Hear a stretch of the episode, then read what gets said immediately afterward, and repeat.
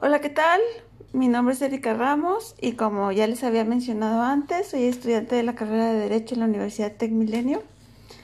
Y en esta ocasión quisiera abordar el tema sobre la reforma laboral que se publicó el pasado 23 de abril del presente año, donde fue publicado en nuestro diario oficial de la Federación y el tema principal de esta reforma ha sido el de la subcontratación de personal, también conocida como el outsourcing, donde muchos especialistas de la materia han estado platicando al respecto, pero díganme ustedes, ¿qué es el outsourcing?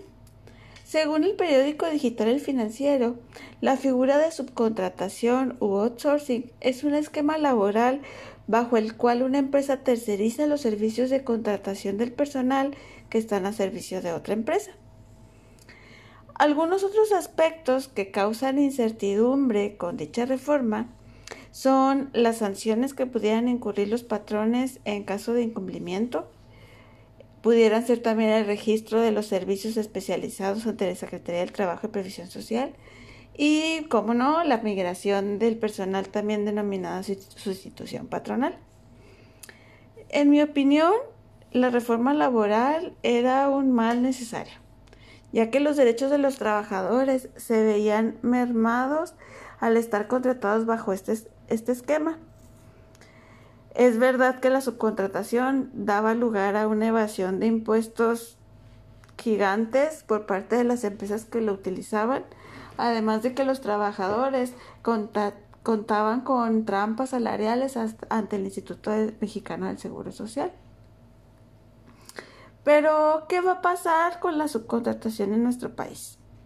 El artículo 12 de la Ley Federal del Trabajo vigente manifiesta muy claramente queda prohibida la subcontratación de personal. También dice que las agencias de empleo o intermediarios que intervengan en el proceso de contratación podrán participar en el reclutamiento, selección y capacitación de personal, pero nunca podrán ser los patrones.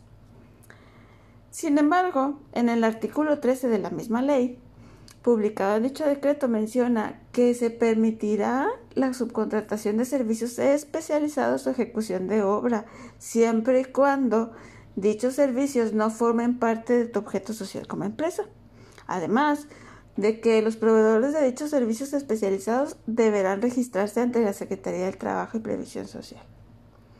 Como ejemplo, voy a mencionar algunos de, los servicios especializados, como son el de la vigilancia, la limpieza, el transporte, el servicio de comedor, los servicios jurídicos y los de tecnologías.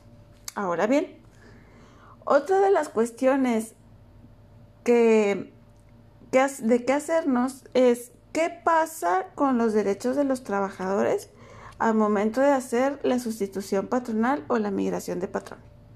Bueno, para empezar, los derechos de los trabajadores deberán ser reconocidos en su totalidad, además de que se deberá respetar la antigüedad de cada uno de ellos. Existen lineamientos especiales en materia de IMSS sobre la sustitución patronal que deberán siempre tomarse en cuenta. Como ejemplo, puedo mencionar el aviso de sustitución, perdón, que todos los empleados tendrán que firmar de conformidad. Ahora, los trabajadores que se hayan migrado de un patrón de outsourcing o insourcing, que esto pasaba cuando las mismas empresas hacían otra empresa que contenía todos los trabajadores, pues todos estos que se hayan migrado tendrán el derecho de participar en el reparto de las utilidades como, la, como lo marca la ley contenido en nuestro artículo 127 y 128. En este último, que habla sobre que deberá hacerse una compensación de los años de pérdida con los años de ganancia para el trabajador.